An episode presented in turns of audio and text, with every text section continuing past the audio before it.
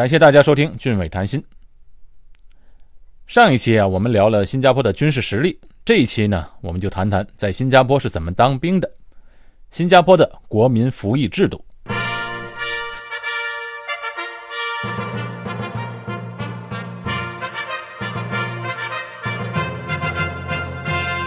想来新加坡的人，你可得听好了。如果你来新加坡只是工作或学习，而且工作学习完了之后就离开新加坡，不在这待了，那这一期的节目和你没有什么关系。但是如果你想在这定居的话，比如说你想上学或者工作之后想在这定居在新加坡，那你一定要了解，新加坡可是一个实行全民服役制度的，就是说所有的新加坡公民和永久居民的男性必须要当兵。不管你的出身如何，你是总理的儿子也好，富豪的儿子也好，还是普通人，一视同仁，都得当兵。不过呢，有几种情况是例外的。第一种情况就是女性不用当兵，好像所有国家的女性都不用当兵。国民服役制度啊，是强制所有男性当兵的，女性是不用承担这个义务的。当然，如果有些女孩子想当花木兰，想要当兵的话，也是可以的，可以去军队申请嘛。待遇呢还不错，哎，毕竟军队里啊有很多职位呢是需要女性的。第二个例外就是，如果你是第一代的永久居民，是可以豁免服兵役的。我们大多数我们大多数移民来到这边呢，都是通过来这上学、工作、拿绿卡、转公民这个路线来走的。有的人也没在这上学，把上学那部分省略了。就直接工作拿绿卡转公民，通过这两种方式啊，都是属于第一代移民。还有就是最近这些年来新加坡投资移民的人也增加了很多。哎，不管是哪一种方式吧，当你申请绿卡时，只要你是主申请人，就被当作是第一代移民，是被豁免当兵的。不过，第二代移民的男性可是要当兵的。很多人没有考虑到这点，因为通常来这边上学和工作的人年纪都不大，上学的学生肯定是没有孩子了，来这工作的人呢，哎也都很年轻，即使有了小孩，小孩年纪也不大，所以都考虑不到第二代移民当兵的问题。可是投资移民来这的人就不一样了，因为能来这投资的人一般都在四十岁以上了，小孩子呢也比较大一些。如果是小孩子是男孩。就要认真考虑一下了，因为你的儿子是需要当兵的。总之，第二代移民的男子都是要当兵的。不过，我们有时说第一代移民不用当兵，这种说法也不太准确，因为第一代的移民呢，豁免当兵的条例也是有条件的。当你成功申请到永久居民的时候啊，男性的 P 二会收到军队的征兵令的。要求你为国家效劳当兵，但同时还附上一条，就是根据法律规定，你是属于第一代移民，豁免你服兵役。有人说这不多此一举吗？政府明明知道他是第一代，为什么还要寄这一封信干什么呢？哎，你可别小瞧这一封信，因为这是一个法律文件，就是说当兵虽然被豁免了，但你还是有义务去保卫国家的。因为一旦军队需要人的时候，比如说当有军事冲突的时候要打仗了，军队还是随时可以征召你入伍。那时就不管你是第一代还是第二代，都要扛枪去打仗的了。当然，这种极端情况只有在战争年代才适用。第三个豁免当兵的例外就是，凡是身体有残疾或者精神有问题的人，都可以被免除服兵役的。哎，这就不用解释了。第四种情况呢，就是如果你是特殊人才，比如说是体育人才或者音乐人才，或者在其他某个领域取得成就的，为了不耽误你取得更大的成就，可以申请延迟入伍。听好了，不是豁免，是延迟入伍，就是可以推迟当兵的。比如说啊，今年获得了新加坡历史上第一枚。奥运金牌的游泳健将约瑟夫，他当时就是申请延迟当兵。他的申请理由就是要抓紧训练备战奥运。像这种情况，他就被批准了延迟入伍。另外还有一个音乐天才，我忘了名字了，好像是获得奖学金要去英国深造，他也被获准延迟入伍，等他在英国深造回来之后再去当兵。但是像这种延迟入伍的情况啊，也非常少见，不是说你随便提出个理由就能批准的。新加坡每年能够批准的，哎，都是在个位数，很少见。哎，那有人问了，那我不当兵不行吗？我如果跑了呢？当逃兵不行吗？哎，这个也有人这么做，但是比较麻烦。等会儿我再来说这个问题。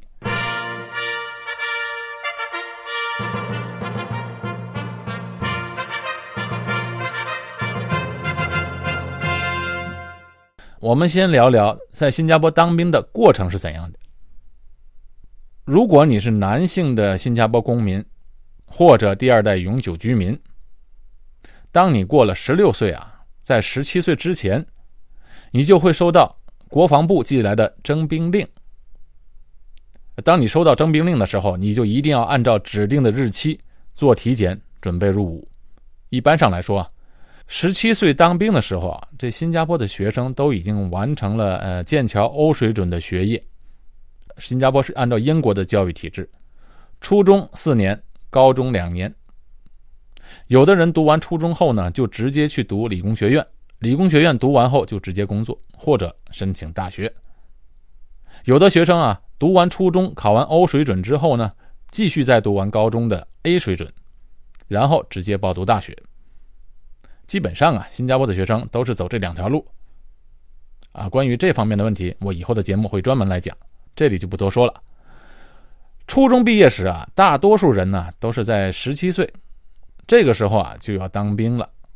但是你可以选择，就是如果你不想这么早当兵呢，想要读完高中或者理工学院再去也行，你只要跟国防部申请延迟入伍就可以了。但是最晚不能超过二十一岁，所以大多数的新加坡学生都会在上大学之前完成服兵役，然后再去大学深造三年，拿到大学文凭。有的学生是出国去美国、英国或者澳大利亚读大学的，他们一般上也都是完成了兵役才去。一般上家长们都是希望孩子读大学之前当兵，当兵当然啊是耽误了两年时间，现在看来啊。确实是有点浪费时间，但是如果你想要在新加坡居留下去啊，这也是没有办法的事，是一件必须要完成的事情。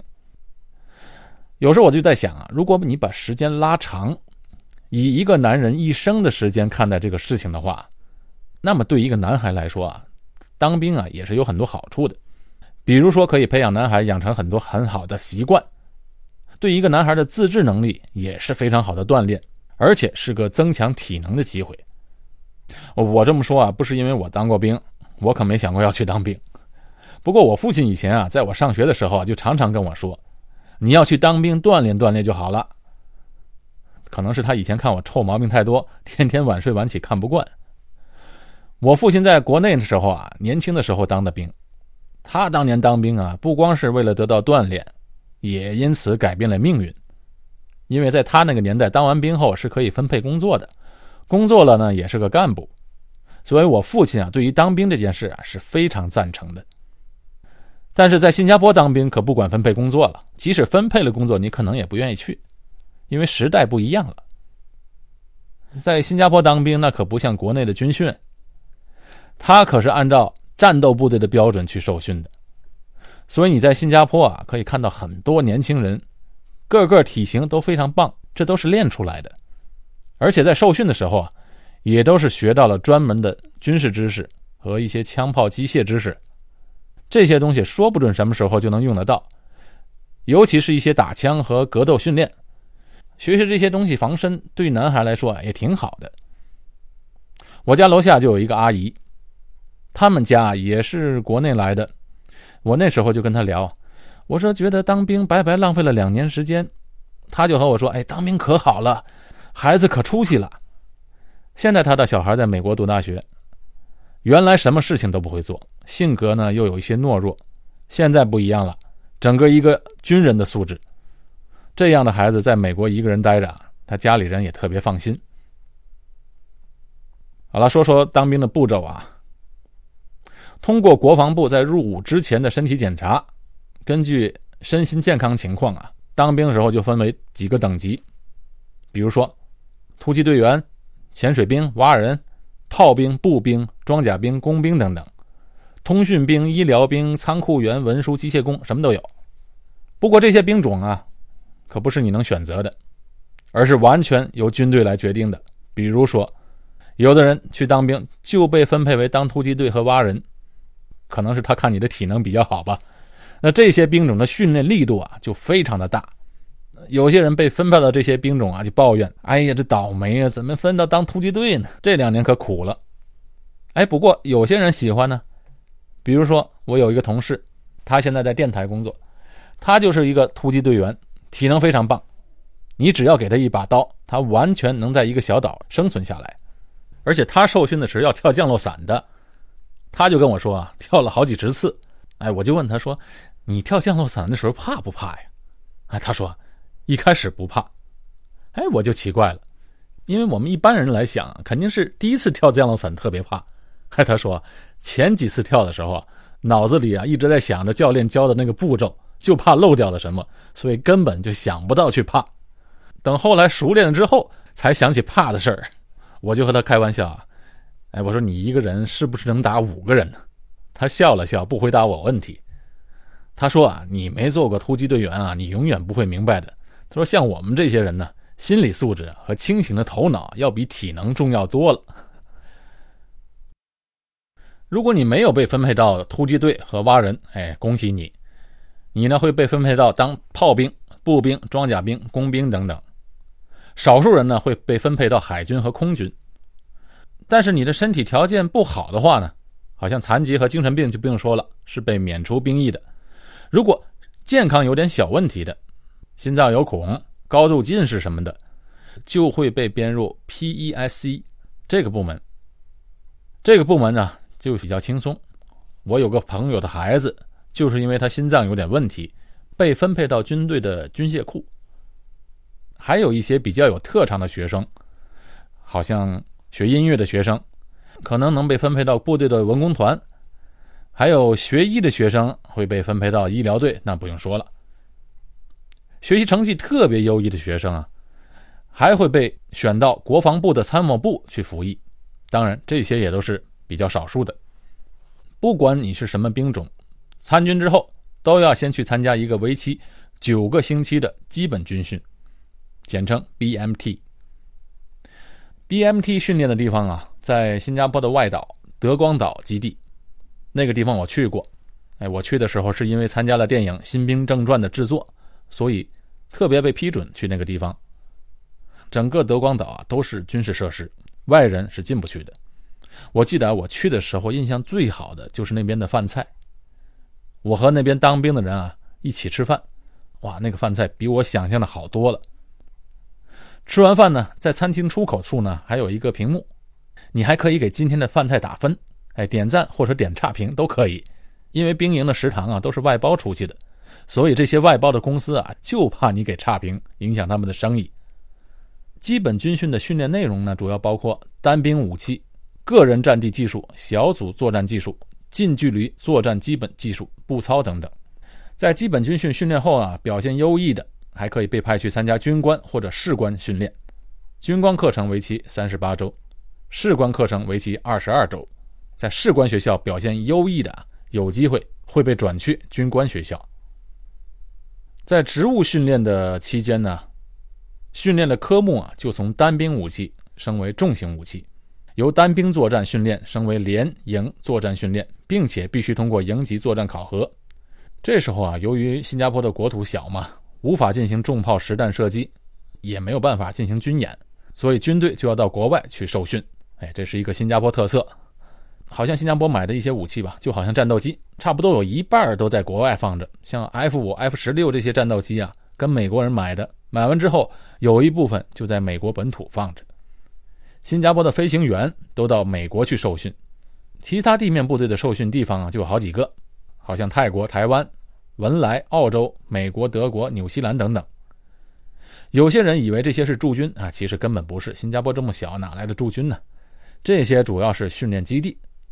通常一个人过去参加两个星期的实弹演习和考核之后就回来了，不久之后再换到另一个营去演习。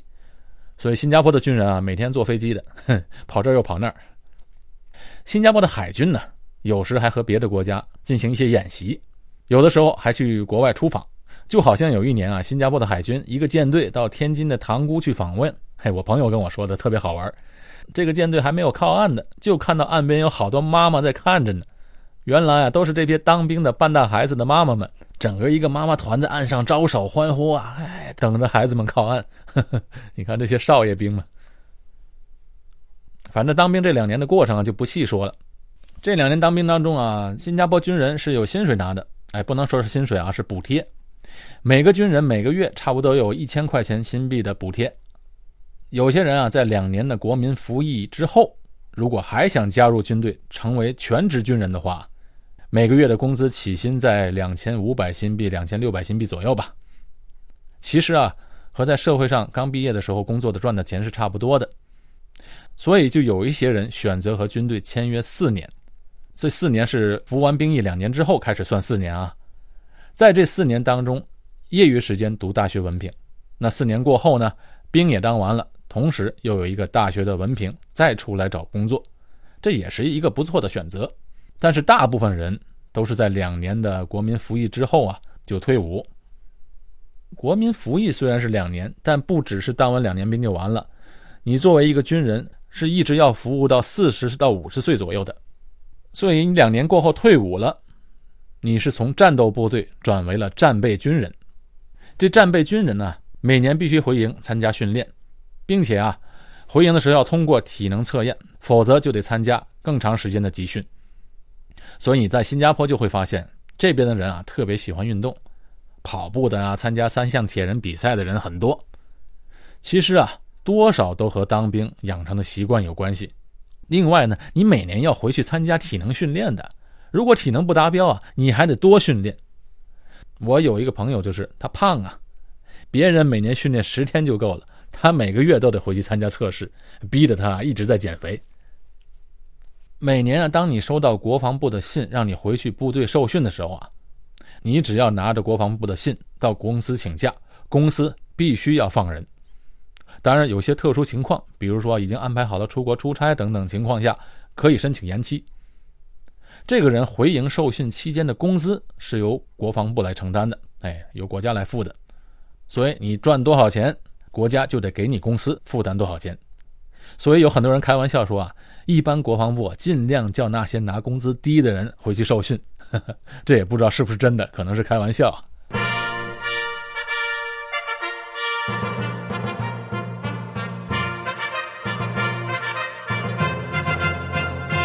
啊，最后我们说说这个当逃兵的问题啊。有的听众比较关心呢，能不能有什么办法不当兵，省下这两年的时间？其实这个问题也很简单。就是你拿不拿新加坡身份的问题，比如说你是第一代的移民，那你的小孩啊，如果没有申请新加坡永久居民或者公民的话，那他是没有义务当兵的，将来他无论在新加坡读书或者工作都没有影响。那将来他可以以他自己的条件自己去申请新加坡的永久居民，而不是跟着大人转身份。这样一来呢，他就是第一代的永久居民，是不用当兵的。啊，但是当然了，他将来如果有了儿子，他的儿子是公民或者第二代永久居民了，那就也是逃不掉的。另外一种情况就是啊，假如哎你们一家人都成为了新加坡公民了，哎大人小孩都是，那你的儿子是有义务要当兵的，你这时候就千万不要去想当逃兵的事情，因为如果你到了年纪不当兵或者当逃兵的话，那是要按照军法处置的，处置有多严我不知道，肯定不轻。我太太有个学生，几年前去了英国，走的时候啊十五六岁，现在已经转了英国国籍了，父母还在新加坡，到现在都不敢回来，因为他曾经是新加坡公民，就必须要履行这个义务，他不敢回来，因为他只要踏到新加坡机场，就马上会被抓起来。所以如果你是新加坡公民的话，一定要完成两年的兵役。还有最后一种情况就是，如果某人的儿子是永久居民的话，不是新加坡公民，当然啊，他的儿子是第二代永久居民，是有义务要当兵的。但是有些人是这样做，就是在他儿子当兵之前，就把永久居民给取消掉，去别的国家了，不回来了。这种情况呢，也可以这么做。但是你必须要合法的将永久居民的资格取消掉才可以。还有些人钻空子，就孩子取消掉了永久居民，到国外去读书，然后读完书之后又回到新加坡申请工作，几年之后再申请永久居民。哎，你明白这回事吗？他先取消他的永久居民资格，国外读完书之后再回来申请工作，这样。他将来就是第一代永久居民，他不用当兵了。但是现在这个做法不行了，因为这样做对其他人太不公平了嘛。所以现在的情况下，如果取消永久居民的目的是为了逃兵役的话，那么这个人以后回到新加坡，无论是上学、工作或者申请居留，是都不会被批准的。回到新加坡这条路就会永久被堵死了。当然你不回来是没关系，但是这样做得不偿失。你还倒不如把两年的国民服役完成，这样呢，你可以去国外发展，又可以回到新加坡发展，对吧？即便你到国外发展，你搞不好哪一天要回来新加坡做生意或者工作呢，都说不准的事。况且呢，我刚才说了，当兵呢虽然浪费时间，但是对一个男子汉来说还是非常有益的，是一个非常好的锻炼。好，这一期的节目就到这里。我是高俊伟，在新加坡为您制作的节目，我们下期见。